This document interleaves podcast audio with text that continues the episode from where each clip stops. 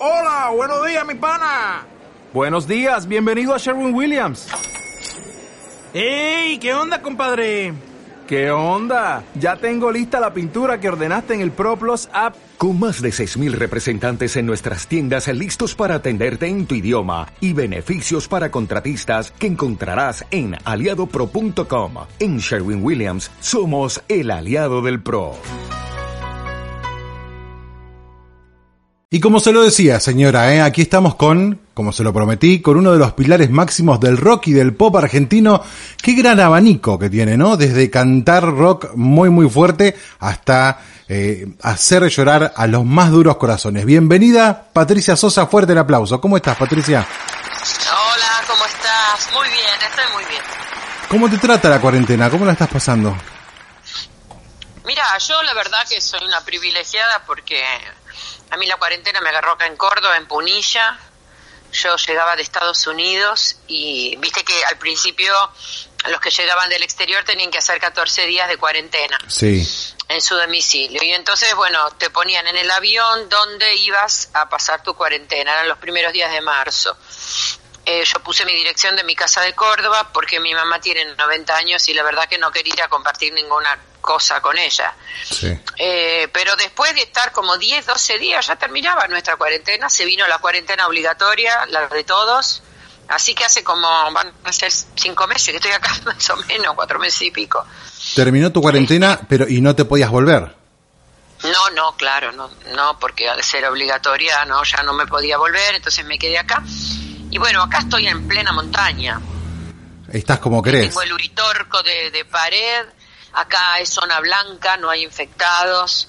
Igualmente cuando yo me voy hasta Capilla del Monte, que estoy a cuatro kilómetros a hacer alguna compra, todo el mundo respeta mucho el protocolo, viste, a pesar de no haber infectados, a todo el mundo con sus barbijos, con la distancia, más de dos personas en el negocio no, se cuida mucho la gente acá, pero bueno, al, al estar en contacto con la naturaleza es mucho mejor que estar en plena ciudad. Mucho más llevadero, claro, es otro paisaje, otro aire Sí. también. Igual, sí, igualmente yo ya tengo que volver porque la señora que cuida a mi mamá necesita 15 días y entonces este yo voy a volver eh, para cuidar a mamá y entonces voy a aprovechar para hacer un, un streaming ahí en mi templo cultural eh, que, que bueno, mi templo cultural es un lugar apto eh, para todo lo que es protocolar.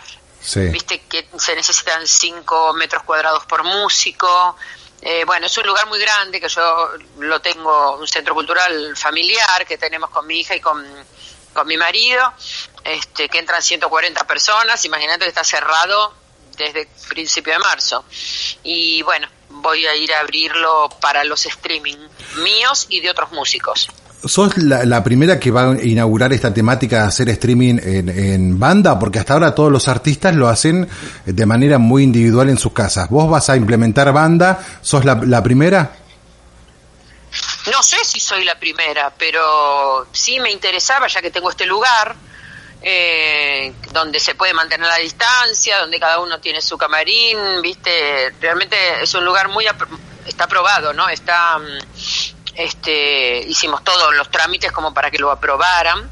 Y bueno, no sé si soy la primera, pero tenía ganas de hacerlo con, con mi banda. No, eh, mira, yo no tengo ganas de hacer un recital como el Luna Park, ¿viste? Porque Sí. para eso ya lo tengo subido en YouTube. Eh, yo quiero hacer una cosa mucho más íntima, Sí. mm, eh, donde, donde la comunicación afectiva esté presente. Sí. Viste, yo que soy meditadora, eh, hace tantos años cierro los ojos y mi mente se traslada al lugar donde se me da la gana. Entonces, los voy a ver. Yo sé que me voy a, voy a cerrar los ojos y voy a estar en la casa de cada uno. Y esto es, dicen, espectáculo sin público. En realidad, sin público presencial, Presente, pero claro. es con mucho público ahí. Las almas no entienden de distancia, ¿viste? Sí, Entonces necesito hacer un espectáculo donde todos entremos en conexión. No me interesa hacer pogo, no me, no me interesa eh, eh, to- todo lo que a veces doy en los recitales, ¿viste? Sí. Me interesa otro tipo de abrazo, otro tipo de abrazo con la música. Bueno, pero has vivido eh, la época de Pogo y estás en un momento mucho, mucho más tranqui, mucho más espiritual, es como que ya pegaste la vuelta, ¿no? ¿Sabes qué es lo que me llamó muchísimo la atención? He hablado con eh, muchas artistas femeninas que están en esa postura de, tomarse la vida desde otra manera. Hablé con Fabiana Cantilo, hablé con Claudia Puyó, con Hilda, Lizarazu, y, y me dio la sensación como que han pegado la vuelta y están viendo las perspectivas, están viendo la vida desde una perspectiva eh, mucho más diferente que como la veían en sus comienzos. ¿Te ha pasado eso? Bueno, lo que pasa es que eso se llama crecer y evolucionar. Eh, nosotras somos todas que en los 80 empezamos a ser más conocidas y era una época donde éramos muy jovencitas y teníamos mucho vértigo para vivir, ¿viste? Y bueno, uno va creciendo y va evolucionando, sería terrible que no pensáramos de otra manera y que siguiéramos estando en, la misma que estábamos en los 80. La verdad que no, este, yo las chicas las conozco a todas, a todas, a todas, a todas, y soy muy amiga de muchas. Yo todos los días medito, ¿sabes? Hace muchos años. Pero ahora, en esta cuarentena que ya lleva tantos meses, eh, yo les mando las meditaciones todas las mañanas. Y, por ejemplo, Lucía Galán, Sandra Mianovich. Claro, a mí me mandan las meditaciones de India. Yo voy a una universidad en India hace tiempo, a la Universidad de Brahma Kumaris. Y, este, y a mí de India, pasando por, por España, porque si no, no entenderíamos nada, eh, nos mandan unas meditaciones y unas clases diarias que yo tomo eh, siempre. Y entonces a las chicas les empecé a pasar todas ah. las clases y todas las meditaciones y las hacemos todas. Eh, estamos este, como vinculadas también con eso, más allá de la música. Qué bueno eso, no, no sabía eso, ¿eh? Mira que he hablado con todas y no me lo han mencionado. Qué, qué bueno eso, Patricia. Mira, este, yo medito con Julia Senko, Sandra Mianovich, Elena Roger, Virginia Tola desde España, em, Marcela Morelo, Lucía Galán, eh, Fabi se prende a veces, es decir, por ahí porque no hablaste con ellas, pero, pero sí, todos los días estamos así en ese. ¿Y qué, qué, qué repercusión te trae? ¿Qué, ¿Qué, es lo que te dicen? ¿Les hace bien? ¿Han cambiado su manera de, de ver la vida? ¿Están contentas, conformes? Bueno, yo medito desde el 96. La meditación es un, un viaje de ida. Sí. ¿Viste? Es imposible después salirse de eso. Porque si no, la vida es vertiginosa y cruel y a veces estás en lugares donde no quieres estar y todas esas cosas te empiezan a hacer capas en tu mente, capas y uno se vuelve otra persona. Entonces lo importante es rescatar el ser y el alma que uno tiene. Nosotros somos almas viviendo una experiencia terrenal. Este, la meditación para Occidente se convirtió a veces en una moda, ¿viste? Yo medito, yo medito, yo hago yoga, lo que sea. Y, por ejemplo, yoga es eh, una disciplina para el cuerpo, sin embargo, para Oriente es una disciplina para la mente. Es disciplina para la mente, no es para otra cosa es yo domino mis pensamientos y no mis pensamientos me dominan a mí. Ningún pensamiento malo e inútil me va a inundar si yo no quiero que me inunde. Es un trabajo, ¿viste? Hay que hacerlo, porque hay que acostumbrarse y hay que hacerlo, es una repetición diaria, es un laburo diario, pero es un aprendizaje maravilloso. ¿Sabes que, que pensaba que eh, para imponerte, para imponer el nombre, eh, has tenido que patear muchas puertas, ¿no? Porque creo que el, estaba en tus comienzos estaba visto como que el rock solo podía ser cantado por varones. Hoy, ¿cómo ves eh, al, artista de rock? ¿Se lo cuida más? ¿Hay más tolerancia? ¿Se les abren más puertas a la mujer para cantar rock? Mira, un poquito diríamos, ¿no? Eh, tampoco la pavada. Vos fíjate que hace 40 años a mí me dijeron las minitas de los músicos abajo y me tiraron en el Festival de Buenos Aires Rock 82, me tiraron, literalmente me tiraron al público. Yo estaba subiendo al escenario. Este, hace dos años yo tuve que hablar en el Congreso, en el Senado de la Nación, con un grupo de, músicas. Tuve que hablar para pedir una ley que avalara el 30% de mujeres en los festivales nacionales. Eh, cosa que ya 40 años después me parecía vintage, pero hubo que hacerlo. No sería lo ideal. Un señor me dijo, ¿usted no cree que tienen que subir a los escenarios solamente los que tienen talento? Yo le dije, mire, el talento viene en forma de semilla. Todos tenemos un talento, uno para pasear perros, otro para cocinar, otros para escribir o pintar, pero necesitamos un jardín para plantar esa semilla. Si no nos dan ese espacio de terreno, nunca la vamos a poder plantar y nunca va a poder crecer. Luego quedará quien riegue mejor esa semilla. Bueno, al final la logramos la ley del 30% de mujeres en los festivales argentinos. Sin embargo, he escuchado, por ejemplo, mm, eh, Cosquín Rock, eh, decir después de esto, no, no, no llamo mujeres porque no hay talento suficiente. Y yo dije, esto es una antigüedad, Sí. realmente. Hay tanto talento, hay tanta cantidad, pero bueno, eh, a lo mejor el empresario quiso decir que la mujer no es tan convocante. No podés ser convocante si no sos conocido. ¿Entendés? Es todo un círculo. Sí. Entonces es un laburo, te digo. La mujer, lo que tenemos ahora, lo que tienen las chicas nuevas, ¿no? Como posibilidad de visualización son las redes sociales. Sí. Entonces ahí ya no dependés de ninguna discográfica de ninguna manera. No dependés, gracias a Dios y la Virgen. Porque eso sí que es muy cruel. Vos sabés que hace unos años, eh, Oscar, que produce discos y todo eso, llevó algún material eh, de unas mm, dos o tres chicas que cantaban, estaba muy bien, algunas compañías de discos. ¿Y sabés qué pasó? Primero le pedían una foto, no querían escuchar el material. Y según Querían cómo, cómo se veían, Una foto. las escuchaban claro. o no. Claro, si la piba, viste, era un cañón, divina, qué sé yo, lo que sea, dale, vení, no importa cómo cantaba. Si no, no. Eso es una discriminación tan grande. No puedo es una- creer que pase en el abuso de siglo... autoridad tan grande que te da ganas de partir un escritorio por la cabeza. ¿Cómo puede estar pasando ese tipo de cosas en, en el siglo XXI, Patricia? No, no lo puedo entender, ¿eh? Bueno, pero pasan. A mí me costó mucho y me costó sufrimiento eh, toda la época esa de los 80 porque me costó una sol- de una soledad, yo era de una soledad tremenda. Eh, llegabas a un festival y, y, te lo digo ahora que soy grande y mirando todo desde, desde esta perspectiva, ¿no? Donde me conseguí un lugar a patada limpia, pero yo llegabas a un lugar y te decía, bueno, ¿dónde me puedo cambiar? Y el tipo te decía, uy, nunca pensé camarín para una mujer, no sé, me terminaba cambiando atrás de un toallón, que mis músicos me los tiraban, en un baño sucio o donde Sí. fuera. Eh, después las cosas fueron acomodándose un poco. Yo era chica y desde la inconsciencia, la verdad que me divertía, pero siempre estaba sola, siempre estaba sola.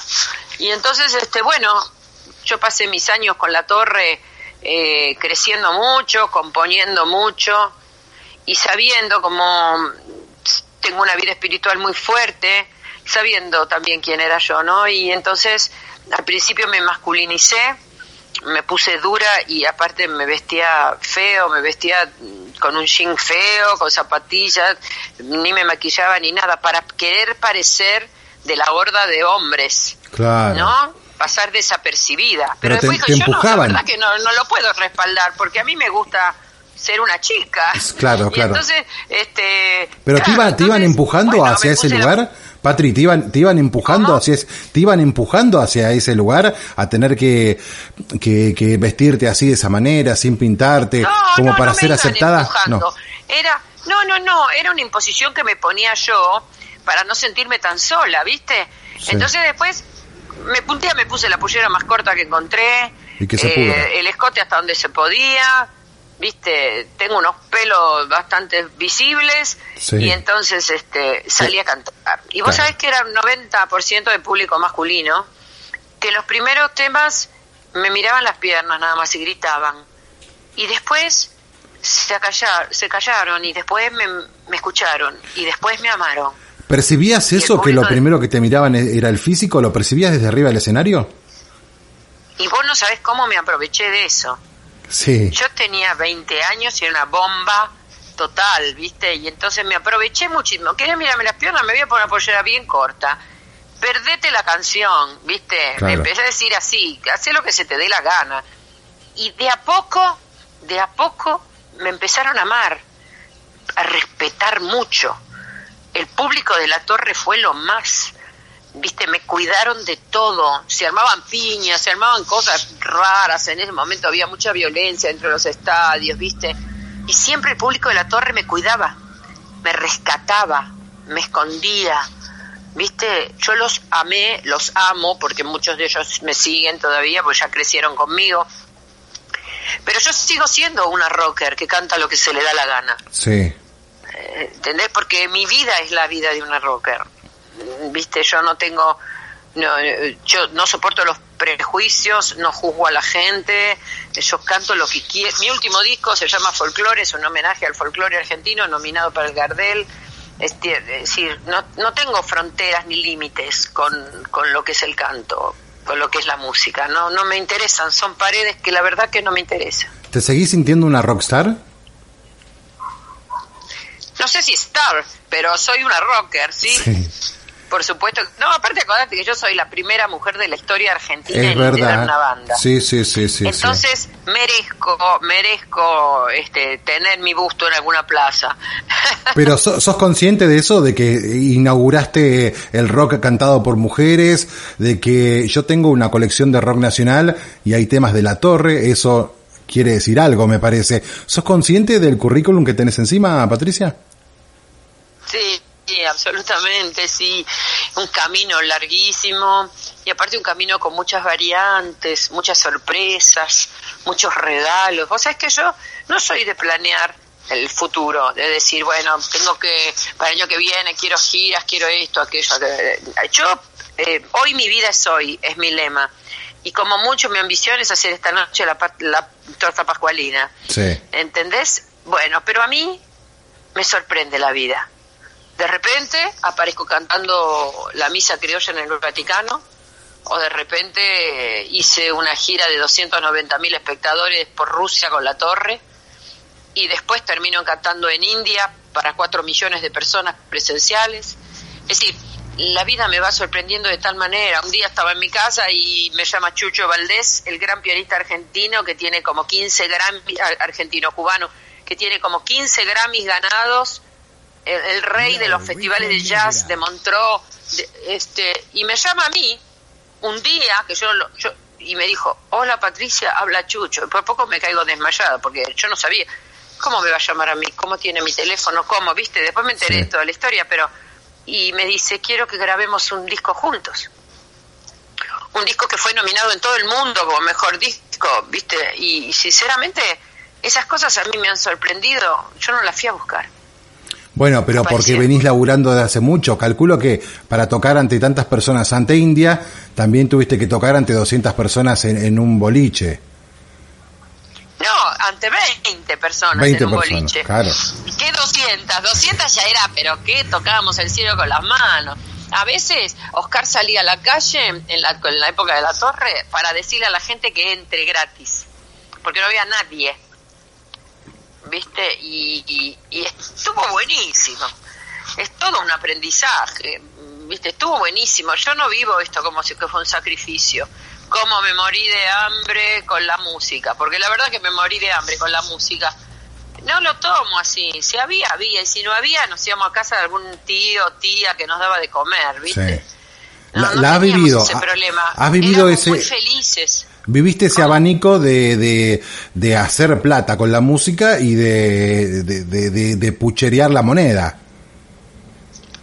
Pero sí, no sabés los años que nos tomábamos un solo colectivo porque dos- no nos alcanzaba para dos colectivos y nos pateábamos 40 cuadras para ir a tal lugar. Con la guitarra al a hombro. veces, ah, me acuerdo cuando, cuando tocábamos en un boliche en Buenos Aires, entonces no teníamos plata para el flete, para llevar los instrumentos. Entonces yo paraba el colectivo 20 y le pedía por favor que me lleve con un bafle de bajo. En esa época Sí. era todo, no, no había in-ears, no había esta- estas cosas de ahora. Los Ah, valvulares, los valvulares. Los equipos. Los valvulares. claro, entonces, ¿cómo te voy a llevar con un bafle de bajo en el colectivo? Por favor, le decía yo. Entonces, el bajista me subía el bafle de bajo al colectivo y yo me iba hasta el boliche y allá estaba el guitarrista que lo bajaba. Y así sucesivamente íbamos recibiendo los instrumentos. ¿Viste? Y bueno, qué sé yo, son anécdotas que ahora te las cuento, me muero de Sí. risa y digo, qué suerte tener todo ese equipaje encima porque es experiencia pura. Por eso en los realities, cuando yo participé de jurado, por- sobre todo en el Soñando por Cantar, que recorrimos el país eh, con gente del pueblo, ¿no? Que venía a cantar. Nosotros, los que estábamos ahí de jurados, tenemos tanta experiencia, tanta, y sabemos tanto de todo lo que hay que saber para patear el mundo de la música, que lo que le decimos es para que crezcan. Por eso te- teníamos la palabra justa viste, Mm, ahí, ahí me gustó estar, porque yo decía, qué suerte que aprendí todo esto, se los puedo transmitir a toda esta gente. ¿Volverías a ser Patricia Sosa? Volver, pero por supuesto, igualmente, mira, volvería a ser, pero trataría de no cometer un montón de errores que cometí, que me los guardo, eh, porque fui aprendiendo. El que dice, yo no me arrepiento de nada de lo que hice, ¿Es porque si no, no sería la que soy. No, yo sí me arrepiento de muchas cosas que me hubieran alegrado la vida y que hubiera sido realmente la misma persona que soy. Es decir, tengo experiencias olvidables y experiencias inolvidables. Sin embargo, sigo amando la vida, sigo cantando mi propia canción. En esta cuarentena compuse 20 canciones. Eso te iba a Escribí preguntar. Eso te iba a preguntar, Patricia. Eh, el hecho de estar confinada, eh, viste que vos sos una bomba de tiempo a la hora de tener que componer, porque has hecho temas que han, han marcado, y es más, se cantan en los colegios, eh, están en el inconsciente colectivo. Capaz que oh, eh, mi vieja ha cantado can- canciones tuyas que no sabe quién la canta. Ahí me parece que el tema, cuando sobrepasa al artista, es porque creaste algo de una magnitud que quizás ni vos sabías, viste, que, que iba a pasar eso. Eh, pero tenés Claro. un abanico tan grande de estilos que calculo que el hecho de tenerte encerrada ha explotado lo mayor de tu creatividad. Me estás diciendo que hiciste 20 canciones. Mira, principio estaba un poco depresiva, ¿sabes? Eh, lloré mucho. Lloré por lo que veía que le pasaba al mundo, por mi mamá de 90 que la dejé en Buenos Aires, por mi hija que no la veo hace tanto. Bueno, no, no me podía reponer y yo tengo los elementos para sobrepasar estas situaciones. Entonces me puse con la meditación a full y con las clases y eso. Bueno, a los tres días ya estaba bien y me bajó una creatividad que no puedo parar. Y entonces compuse 20 temas, componemos por teléfono con los músicos. Sí. Por teléfono les voy pasando arreglos, cosas, ¿viste? Es una risa. Eh, bueno, hacemos Zoom y como tiene delay no podemos tocar. Entonces nos hablamos, qué sé yo. Bueno, hice 20. Dos los subí a, con un videíto que hicimos, los subí a mi Instagram y mm, el resto los tengo, los estoy laburando. Y después hice- o escribí una obra de teatro de 20 minutos para un concurso que hizo el Teatro Cervantes, que no sé qué pasará, pero bueno, la presenté, tuve tiempo de escribir eso. Todos los jueves a la noche leo cuentos.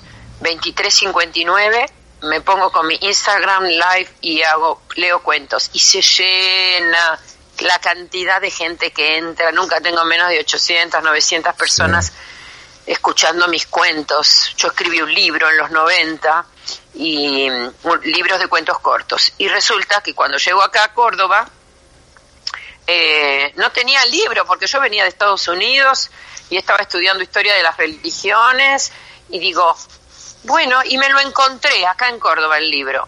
Un libro que las nuevas generaciones no tenían ni idea. Y yo tengo mucho público joven que me sigue y también tengo gente de mi generación. Y entonces agarré el libro y se me ocurrió que los jueves les iba a contar un cuento. No te puedes imaginar, fue furor esto del cuento. Y entonces, bueno, nada, estoy más cerca de la gente, que creo que en este momento los artistas estamos cumpliendo la misión para lo que vinimos, que es estar cerca de la gente. Si los médicos están al frente de la batalla, los cuales me saco el sombrero y todos los días arriesgan su vida, nosotros somos la retaguardia, los que les cuidamos las almas, los que hacemos que no decaigan, los que le tratamos de hacer un cariño con el arte. Hacemos vivos, hacemos videitos, les mandamos saludos, los queremos de alguna manera, ¿viste? Estamos para eso y ahí me doy cuenta cuál es la misión, que es lo importante de la vida. ¿Crees, Patricia, que el artista está, esto, esto hizo que el artista esté mucho más cerca de la gente? Viste que antes se notaba, por lo menos en nuestra época, donde rebobinábamos el cassette con una lapicera y no teníamos esa interacción con... Sí, sí, sí. Sí. Se corta, se corta. Ah, a ver, ahí me escuchás mejor. Vos me decías, vos ahí te escucho mejor. que el artista que... Te, decía que en, nuestra época, cuando rebobinábamos el cassette con una lapicera, no teníamos esa posibilidad. Claro, no teníamos esa posibilidad de poder eh, chatear con el artista. ¿Vos crees que esto, esta nueva tecnología que vos estás utilizando todos los, jueves para eh, leerles un cuento, hace que el, el artista se vea más humano y no tan ídolo y estemos más cerca del artista? Ay, gracias a Dios. Eso de estar en un pedestal y que nadie se te acerque, viste, una vez escribí una canción que decía, siempre soñé con subir a una montaña, allí desde lo alto uno está mejor, pero cerca del cielo todo puedo contemplar, pero no veo. Es decir, lo que quiero ver es una mirada. Y lo que quiero tener es una palabra. Es decir, el artista tan lejano no me parece que cumpla con su misión. Es lo que hace es enaltecer su ego. Y el ego es una parte muy fea de la persona, es un enemigo, ¿sabes? Es una careta. El ego hay que pisarlo todos los días como hago yo, es un ejercicio, me levanto, piso con el pie derecho y con el pie izquierdo piso mi ego y le digo, ahí te vas a quedar. Eh, el ego no sirve para nada, para nada. No existe el ego bueno que te dicen el buen, no, no, no, no, no, no, para nada. Entonces, esto de las redes sociales nos acerca mucho a gente que no tiene posibilidades por ahí de sacar la entrada de un teatro, ¿viste? O que no tiene posibilidades de vivir en la esquina de tu casa. Y yo trato de, de, contestar lo máximo que puedo. No puedo todo, ¿eh? sinceramente no puedo todo. Pero porque son demasiadas las cosas que me escriben y siempre me dan amor pero contesto todo lo que puedo. Siempre fuiste muy querida. ¿Por qué? No sé, pero la verdad, eh, llego a un lugar y solo veo sonrisas. Emanas, emanas eso, ¿sabías?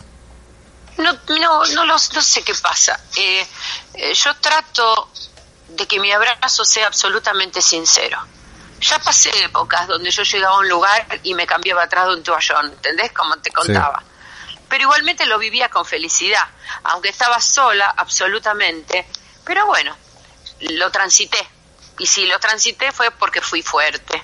Yo está, en el medio de toda esa batalla quedé embarazada, tuve a mi hija, mi hija viajó en un tren de Moscú a Leningrado y cumplió los cinco meses este, ahí sí que hay que ser una aventurera y una rocker. Ahora si mi hija me llega a decir, mira, me voy, estoy embarazada y me voy a recorrer no sé cuánto, yo yo me agarro una valija y me voy con ella, claro. ¿viste? Claro. Bueno, mi mamá hizo lo mismo, ¿eh? Se me vino conmigo. Y la cuestión es esa, yo creo que estoy recogiendo lo que sembré. ¿Sabes? Siempre me esmeré por sembrar amor.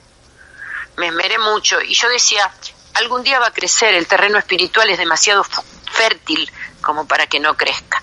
Yo todos los días me levanto y digo, ¿qué semilla voy a plantar hoy?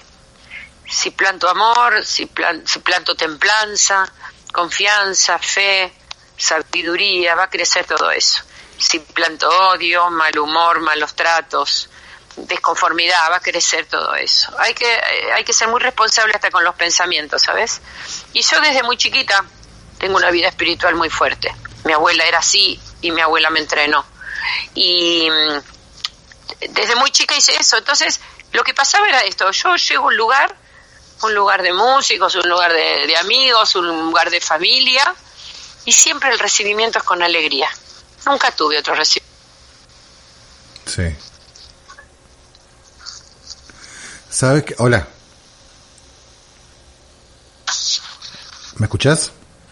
Hola. Ah, ahí está. Sí, sí, te escucho. Sabes que eh, sos una, una comunicadora innata, eso lo tenés que saber porque a eso te dedicas.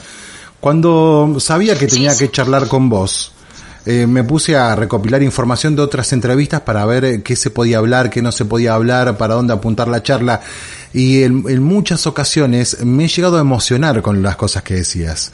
Eh, qué, qué sí, lindo. en serio, en serio. eh. Estuve viendo un programa que habías hecho con Silvina Chediek y Sí. sí, y me emocioné muchísimo con las cosas que decís. Digo, pero la pucha, en cómo llega el mensaje que vos decís. Y lo mismo pasa en tus canciones también. Y no es por, eh, eh, por eh, tratarte de un ídolo, pero es así, lle- llega mucho lo que decís y está buenísimo eso. Y creo que a la gente también le pasa. Por eso creo que ahí viene, después de toda esta semejante introducción, por eso creo que el artista tiene que ser consciente de que lo que dice por medio de la música, hay otro que lo absorbe como una esponja.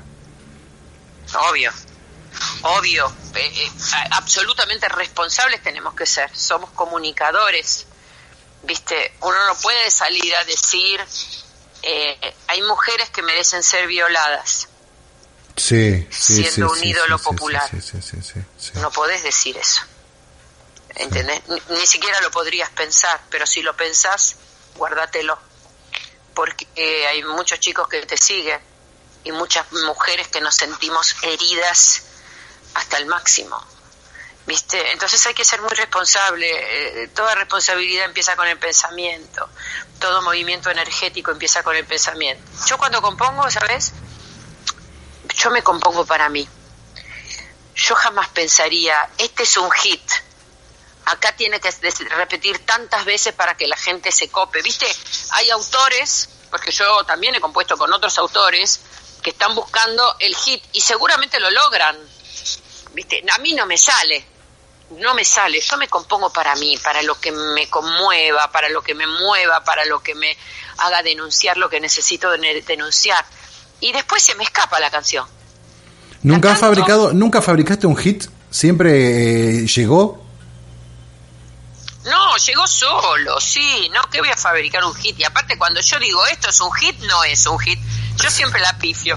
¿Viste? Cuando Sí. digo, qué bueno este tema, este tema la va a romper, no la rompe nada. Bueno, cuando ¿Viste? hiciste No, no, aprender no a... Patricia, eso. cuando hiciste aprender a volar y lo empezaste a escribir en tan poco tiempo, ¿no sentías el olor de que iba a ser un hit? Pero no, ni ¿En serio? loca. Es más, fue, mira, me acuerdo, está en el disco Suave y Profundo. Fue el quinto tema de difusión, no fue el primero. No fue el primer tema de difusión, fue el quinto. ¿Pero porque no le ¿Viste? tenían fe? Fue, fue cuando... Y qué sé yo, porque no les gustaría, no Mira. sé. Eso lo manejaba una compañía de discos en Sí. ese momento, Emi. Y, y yo, viste, no, no entendía si ese tema iba, iba a pegar o no iba a pegar, qué sé yo. No sé, el prim- me acuerdo el primer tema era suave, profundo, ese beso entre los dos. Después el segundo tema era uno, dos, tres, todo empieza otra vez. ¿Viste? Empezaron a elegir temas diferentes, nunca me eligieron aprender a volar. Y yo, si hubiera sabido, no chicos, pongan a aprender a volar, que aprender a volar le volamos la cabeza a todo el mundo, lo hubiera dicho. Sí, no lo esperaba. Pero la verdad que no, no, pero yo lo cantaba en vivo y, y me daba una satisfacción cantarlo en vivo porque yo sabía por qué lo había escrito Sí, y me gustaba mucho, me gustaba mucho saber que se lo había escrito a mi hija y lo cantaba con, con mucho amor. Y bueno, se lograba una energía diferente, es obvio que se logre una energía diferente. y cuando empezaste a hacer tanto ruido con la canción, ¿qué dijiste? Me equivoqué, es un hit. No, es que no es que yo hice ruido con la canción, es que de un día me escriben de un hospital que lo usan para para levantarle el ánimo a los enfermos. Otro día me escriben de una escuela que los chicos se reciben y quieren cantar esa canción. Es decir, el público fue. No fueron los que supuestamente saben, los productores, Claro. viste, los directores de, de arte de, de un, de una discográfica, que no saben nada aparte. Eh, de verdad te lo digo, con los años, no saben nada, son empresarios que se dedican a la música y si primero te piden una foto, imagínate lo que deben saber. claro, claro, claro. Claro, Sí, imagínate sí, lo que sí. deben saber. Entonces, viste, hay que dejar que la gente que la gente decida, que la gente investigue. Ahora con con están los canales de YouTube, con Spotify, con todas esas cosas, la gente puede buscar. Este artista me gustó, a ver qué hay. Y la gente busca, no es lo que te impongan. ¿Sentís que te han soltado la mano las discográficas en algún momento? No, se la solté yo. Claro. Yo no los aguanté más. No, no, no lo soporté más, sinceramente, que, que me presionen, que me digan lo que tengo que hacer, que te tengan como un número. Y yo, la verdad, había conseguido muchas cosas y ya tenía un nombre, ¿sabes? Y dije, yo no pertenezco a esta tropa, no quiero más. Un día me acuerdo que llama es Emilio Estefan Sí. para que vaya a grabar el Puedes llegar lejos, que es de Olimpiadas, ¿no? Que lo hicimos con Ricky Martin y Sí. Carlos Vives, bueno, bueno, muchos artistas. Bueno, para que vaya. Y la cuestión es que no me llamaban. Me había llamado Emilio Estefan y después quedó todo ahí. Y entonces Oscar lo llama Emilio Estefan. Y Emilio Estefan dice, pero hace un mes que se lo pasé a tu compañía, ya tendrías que estar acá. No, pero la compañía quería que vaya otro artista. ¿Entendés? Te metió en el cajón. Entonces, claro, me, me metieron en un cajón. Y, y entonces digo, pero ¿cómo puede ser si entre artistas que estamos arreglando esto, que una compañía quiera elegir a otro artista? Si, si yo lo había hecho por derecha, ¿viste? Y entonces, este, bueno, me fui igual, me fui para Los Ángeles y me fui a grabar. Y le mandé una carta al director de EMI, al presidente de Don EMI, Sí. y ni me acuerdo cómo se llamaba, y me reuní con él en Los Ángeles y le expliqué esto que estaba pasando. Eso le sirvió para que echaran a un director que había acá en Argentina, y ya me empecé a pudrir, ¿viste? Empecé a decir, la armo yo sola, ¿para qué necesito a alguien que me esté poniendo piedras en el camino? Para colmo, a cada rato te decían, por ejemplo, cuando tenías que juntarte con otros músicos, te decían, y pero ya hay una mujer. ¿Año? ¿Año? Y, pe- y perro, perro tienen. Claro. Años 90, sí, perros tienen. Eh, Viste, más o menos en la misma categoría entrábamos. Entonces me cansé. La mayoría de artistas, la mayoría de artistas, tenemos nuestro sello independiente. Y podemos hacer lo que se nos da la gana. ¿Viste? Y eso está muy bien. Ahora la vamos a salir a pelear a muerte esto de que los discos que están metidos adentro de las discográficas ni siquiera los suban a Spotify. Yo tengo un disco grabado con Ariel Ramírez, dos discos grabados que me llevaron a recorrer el mundo, Mujeres Argentinas y Cantatas Sudamericanas. Sí. Lo cantamos en todo el mundo, en todo el mundo. Eh, fue una cosa impresionante lo que se vivió con esa gira. Y están guardados. Y cuando llamé a la compañía para decir, che, súbanlos a Spotify, ¿Qué te dijeron? eh, no les cuesta nada, no les cuesta dinero, ¿eh? Eh, No, no, ellos creen que eso no es cultura. Ellos creen que eso es nada, un berrinche que tuvo Ariel Ramírez y hizo un disco. Un capricho. ¿Viste? Estás, claro, estás hablando de Ariel Ramírez, uno de los más grandes compositores de la historia argentina. Eh, Alfonsina y el mar, Dorotea la cautiva, Claro, claro, ¿viste? claro. No, son, son cosas, bueno, Ariel Ramírez, Félix Luna, ¿viste? Los Lennon McCartney Sí. de, de acá. Claro, y entonces no creen que es cultura. Tenemos que salir a pelear por nuestros discos que están metidos en un cajón y que, ¿por qué van a estar metidos en un cajón? Súbanlos a Spotify, que la gente tenga la posibilidad de escucharlos. ¿Pero los derechos no tienen fecha de caducidad? Los derechos sí, pero vos lo podés volver a grabar si querés. Sí. Pero ese disco no queda para la compañía. ¿Por siempre? Y sí, Ah. ¿A ¿Qué, a vos te qué y como afloje, no? artista, Como artista lo podés volver a grabar. Claro. Pero Sin yo pedir puedo volver a permiso. grabar. Vos si querés lo podés volver a grabar. Yo si quiero lo puedo volver a grabar. Claro que sí, pero bueno, Ariel Ramírez se murió.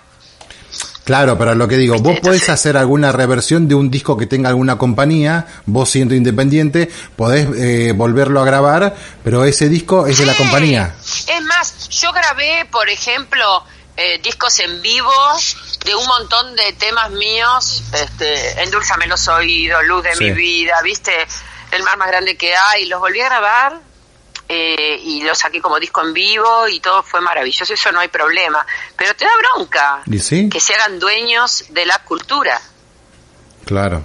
¿viste? Entonces es, es una cosa, no sé, muy muy fea esa que pasa, que ya ¿Qué- la vamos a solucionar. Qué manoseo, ¿no? Pero no es solamente a Patricia Sosa, ¿eh? Esto que me estás contando me lo vienen No. contando un montón de artistas, ¿eh? Y que se han decidido Pero a ser sí. independientes. Huff, eh, bueno, Fabi también. Baglietto, Baglietto. Baglietto, Vitale, Senko, eh, te puedo nombrar mil, este, Elena Roger, qué sé yo, mil que son independientes, viste, los, los Rata Blanca, qué sé yo. Cualquier cantidad de artistas que sacan los discos y es lo mismo, ¿eh? Es lo mismo. Lo único que no haces lobby en los premios Gardel, por ejemplo, Sí, no haces sí. lobby en los Grammys. Qué manoseo que hay, Patricia. independiente.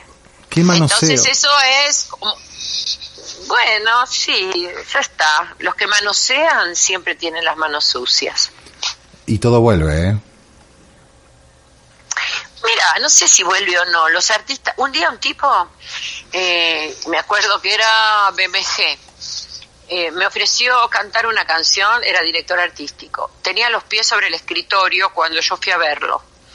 Y me hizo sentar en un asiento re bajito. O sea que era una situación horrible, parecía el rey al súbdito. Sí. Y entonces me mostró una canción. Y yo le dije, mira, no es mi estilo, te hablo de los 80. La verdad que no me gusta, eh, me gustaría hacer mis canciones o, o por ahí otra cosa. Y me dijo, mira, nena, los artistas pasan, los directores quedamos, si no sos vos será otra. Bueno, fue otra y fue exitosa. Eh, yo lo vi, no sé, 20 años después y vendía discos por la calle, ¿El artista? el tipo. Ah, el, el El director, tipo. sí. El director. Y Mirá yo ya era famosa, ¿viste? Y lo invité a tomar un café. ¿En serio? Y estuvimos charlando de la vida. Claro Mirá. que sí. Lo, se equivocó. Fue un error, ¿Te nada lo, más. ¿Te lo dijo? Pero eh, sí, claro que me lo dijo, sí, sí, me lo dijo, por supuesto que me lo dijo. Así como cuando también presenté unos temas míos en España y vino otro productor, ya falleció, pero después me hice amiga. Sí. Y me dijo, mira, vos tenés demasiado estilo para cantar. Los Sandros, los Rafaeles, todos esos ya se fueron de moda. ¿Entendés? Ahora las cosas son más light. Vos tenés que cantar mucho más suavecito, mucho más light, porque todo esto ya es antiguo. Esto me lo dijo también, principio de los 90. En el 92 sale, esta noche no me pidas nada, que fue seis veces platino. Y sí, también me pidió disculpas. Qué pedazo de canción esa, Patricia. ¿eh?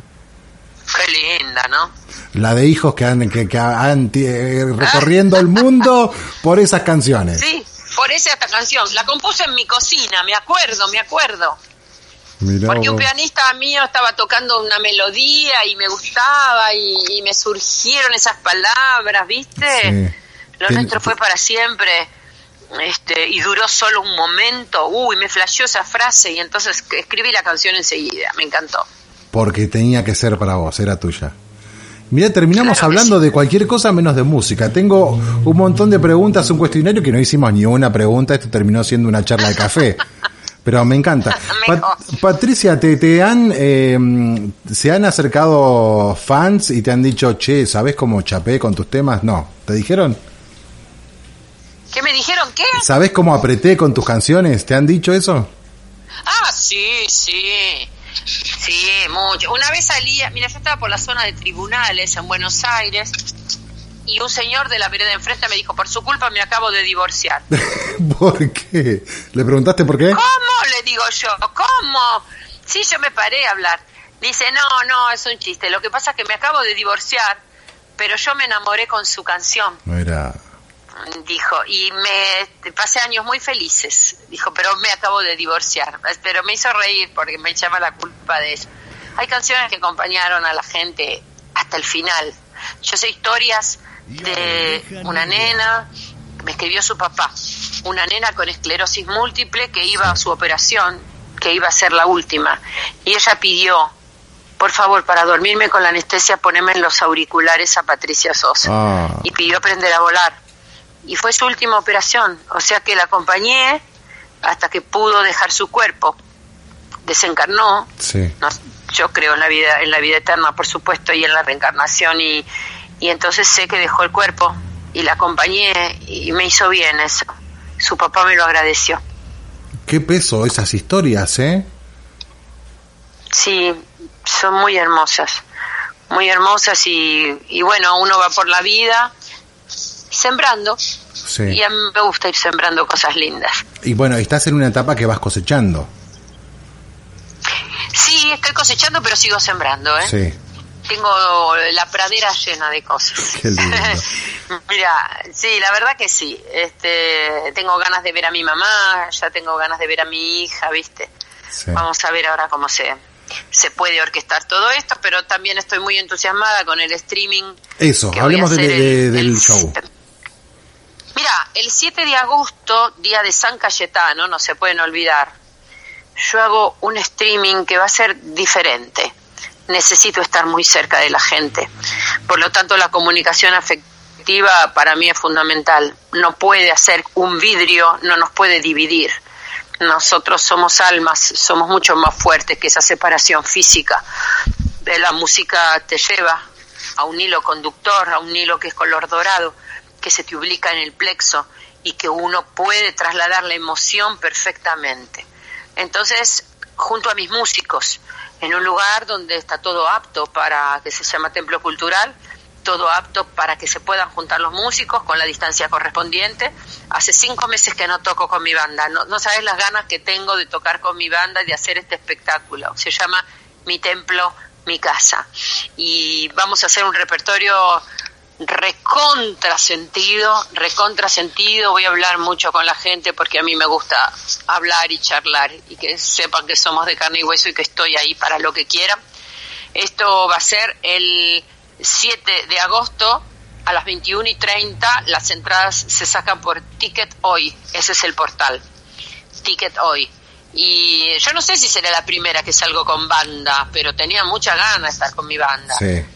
Viste, es una banda que la tengo desde hace tantos años y los adoro a todos. Ayer hicimos un Zoom, era el cumpleaños de uno de mis músicos, y hicimos un Zoom, todos preparados, brindando. Eh, le cantamos el feliz cumpleaños, la esposa le preparó este Zoom de sorpresa, cortamos la torta. Lástima que no me pudieron convidar chocotorta. Todo no se pero puede. bueno, este, Todo no no, se no puede, se pero todo no se puede, pero estuvimos todos, estamos todos juntos toda la Sí. semana, terminando canciones. Así que bueno, nos vamos a encontrar. Recién estaba hablando con el encargado de cumplir el protocolo, que es el encargado del templo. Eh, soy yo la que dirige, ¿viste? Entonces tengo que estar muy atenta con todo eso.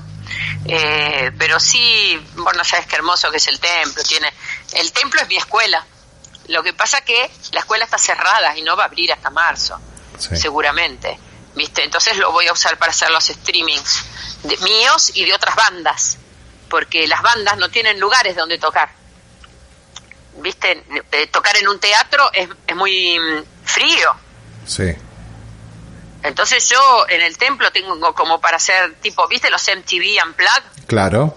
¿Así? Bien ¿Viste? ambientado Que son así. en- eh, sí, ambientados así, mucho más cálido, Claro, mucho más cosa. lindo, claro. Por eso te invito a que lo veas el 7 de agosto. Me va a encantar, Porque es el primero, eh, decidí debutarlo yo para que también los otros músicos vean qué hermoso que es el lugar y cómo se puede ambientar de una manera preciosa. Este es un lugar que trabaja eh, en, en Buenos Aires eh, también con obras teatrales, con estandaperos, con peñas. Es un centro cultural donde manejo todo tipo de manifestación de cultura. En este momento, bueno, no, no lo podemos hacer, hace, hace cuatro meses que lo tengo parado, pero como tengo, quería hacer el streaming y justo tenía que volver a Buenos Aires, dije, bueno, elijamos una fecha donde esté en Buenos Aires, así que bueno, genial. Y ahí vamos a estar para verlo. Te voy a hacer un, un par de preguntitas que son obligadas que se las hago a, a todos los entrevistados. Cuando Patricia Sosa para la pelota y mira hacia atrás, ¿qué es lo que ve? Veo un terremoto por un lado, veo una nena con mucha ilusión, hablando siempre con sus guías, me decían que hablaba sola, pero yo nunca hablo sola, sé que me están escuchando, Eh, me divertí mucho, la pasé muy bien, tuve épocas de soledad, pero siempre iba por el camino que mi conciencia me decía que estaba bien. No me importaba el entorno. Yo sabía que estaba bien lo que hacía. Y no me paró nadie, ¿eh? No me paró nadie, ni con bolsas de arena. Yo seguí por mi camino. ¿Transaste alguna vez? ¿Tuviste que transar? uno, si uno tranza con lo que hace, no está mal. Por ejemplo, eh, tenés que hacer tres canciones en un, en un programa de televisión y de repente te dicen, no, va una canción sola porque, porque está, hay un político. Es decir, te caben dos posibilidades, o te ofendes y te vas, o transas y haces una canción sola. Y es mejor estar tranquilo y hacer una canción sola, porque también estuviste. Ahora, si uno tranza con lo que no hace, yo a mí nunca me pasó. Por ejemplo, a mí me, me llamaron de Playboy hace muchos años para hacer eh, desnudos, me llevaban al cañón del Colorado y me pagaban una fortuna que ni te cuento lo que era, una fortuna. Y la verdad que dije que no, no me sumaba nada. No, me interesaba nada, no, no me sumaba nada. Entonces no, no se me ocurrió que no. Es decir, cuando uno tranza con lo que no hace, se siente infeliz. Y la verdad que no, la infelicidad no, no está hecha para mí. Patri, ¿te googleaste alguna vez? ¿Me qué? ¿Te googleaste? No. No, no, Ay, no me googleé nunca, me voy a googlear. ¿Nunca ¿Qué, te- ¿Qué dirá? ¿Nunca te llamó la atención para a ver qué, qué decían de vos? No, ay, mira, me voy a, me hiciste pensar en eso. Este, la verdad que no. Este, sinceramente no. Y aparte, la verdad que no me importa mucho Claro. lo que digan de mí. No, no. Si está todo hecho, está todo escrito, está todo bien. Mis discos, mi familia, mi carrera, está todo tan a la vista. Sí. No, hay, no hay mucho para encontrar. No, claro que no. ¿Qué van a decir? Patri, ¿sabes que creo que mm, cada artista tiene un tema ukuchá? ¿Qué es el tema ukuchá? El tema que cuando suena el primer acorde, lo primero que decimos es ukuchá. ¿Cuál es el tema ukuchá de Patricia Sosa? No, escucha, el mío es September de Earth, Wind and Fire. No, pero tuyo, tuyo. Ah, mío. Sí, tu tema ukuchá, ¿cuál es? Uy, no, yo tengo uno que no es muy popular, que se llama Ya has visto. Ya has visto. Es un tema que cantaba Mina y que yo le hice la versión, estaba hecha en italiano, yo le hice la versión en castellano. Pero me vuelve loca ese tema, cómo está tocado, cómo está cantado, con lo que dice, me vuelve loca. Es un tema que no es popular para nada. Sí. Es del disco Lija y Terciopelo un disco que tuvo mucho éxito con el tema Hasta donde Dios me quiera llevar, este, ese tema que también rompió todo y mm, el, eh, abre el disco con, con ese, ya has visto, es tremendo. Lige y terciopelo sería traducido como rock and roll y baladas. De un extremo al En otro. realidad, claro, más o menos, porque el y terciopelo es el sonido de mi voz, ¿sabes? Sí. Yo creo que es eso. Yo te puedo, canto un rock y soy muy lijosa y te puedo aterciopelar lo que quieras. ¿Y cómo Pero conviven? eso- mucho. pero cómo conviven esos universos de, de, de- de endulzar el oído y de, de, de poner eh, ese rock furioso también en el, en el aire? ¿Cómo conviven esos Pero dos ¿cómo no, universos? ca- ¿cómo no van a convivir si uno es la misma persona y hay un universo adentro de uno? Mira, cuando uno se levanta, por ejemplo, podés tener una modorra bárbara, desayunar y de repente mirar el noticiero y te enardeces y llamás a una amiga y discutís y después estás discutiendo de lo mejor y de repente te dicen hay una liquidación en tal lado de ropa y te vas corriendo a pichinchear a ver qué es lo que pasa y después volvés porque le tenés que hacer la comida a los chicos y después te quedas con tu marido, te miras una película, es decir, la vida es un todo. Claro. La vida es un todo, el que se pone los límites es uno. Yo no los tengo, en ese sentido no los tengo. Y me entrené mucho, yo estudio desde el 84. Mi voz se agrandó muchísimo, me cuido las cuerdas vocales como nadie, les digo mis chicas, hablo con ellas. No tomo cosas frías ni cosas calientes, no voy a lugares donde haya bullicio. Y si lo hay, me quedo muda, no hablo, no hablo, estoy muda y todo con mi cara, sí, no, qué lindo, todo con la cara. Duermo ocho horas por día, claro. inevitablemente, esté donde esté, esté donde esté, duermo mis ocho horas por día.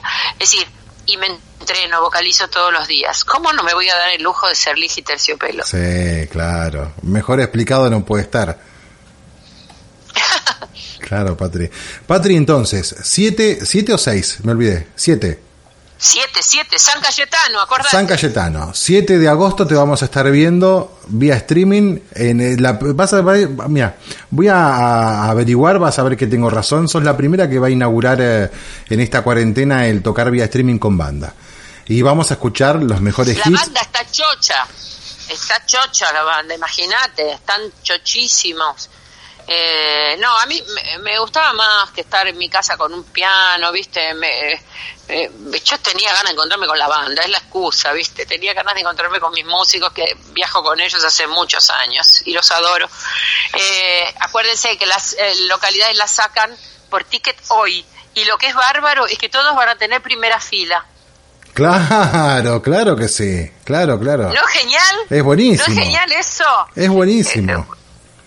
Todos van a tener primera fila, todos nos vamos a poder mirar a los ojos. Qué lindo. Eso es una cosa de loco, porque en un teatro ves hasta la fila 4, fila 5, ¿viste? Si no, pedís que te prendan el teatro entero. Pero acá no, estamos todos muy cerquita.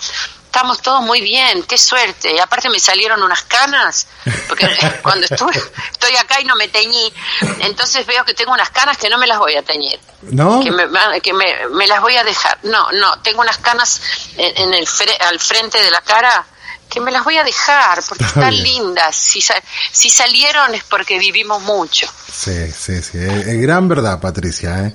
Quiero agradecerte, Patri, por, por tu tiempo, por eh, habernos atendido y, bueno, por todas las enseñanzas que me ha, me ha dejado mucho. Y me, me, encanta hablar con vos, Patricia. Muchas gracias, corazón. Bueno, y también le quiero decir a toda la gente que el Templo de la Voz, que es mi escuela, está abierto en clases online y que vos no te puedes imaginar qué éxitos que estuvimos teniendo, porque tengo 100 alumnos más que antes de cerrar la escuela, porque se metió todo el interior del país. Y aparte, alumnos de Shanghái, alumnos de Filadelfia, alumnos de Puerto Rico, argentinos que querían estudiar y las clases del Templo de la Voz online son una cosa maravillosa. Así que métanse en el Instagram del Templo de la Voz y ahí está toda la información. ¿Y a vos cómo te encontramos en las redes, Patri? Patricia Sosa Oficial es mi Instagram, Patricia Sosa OK es mi Twitter.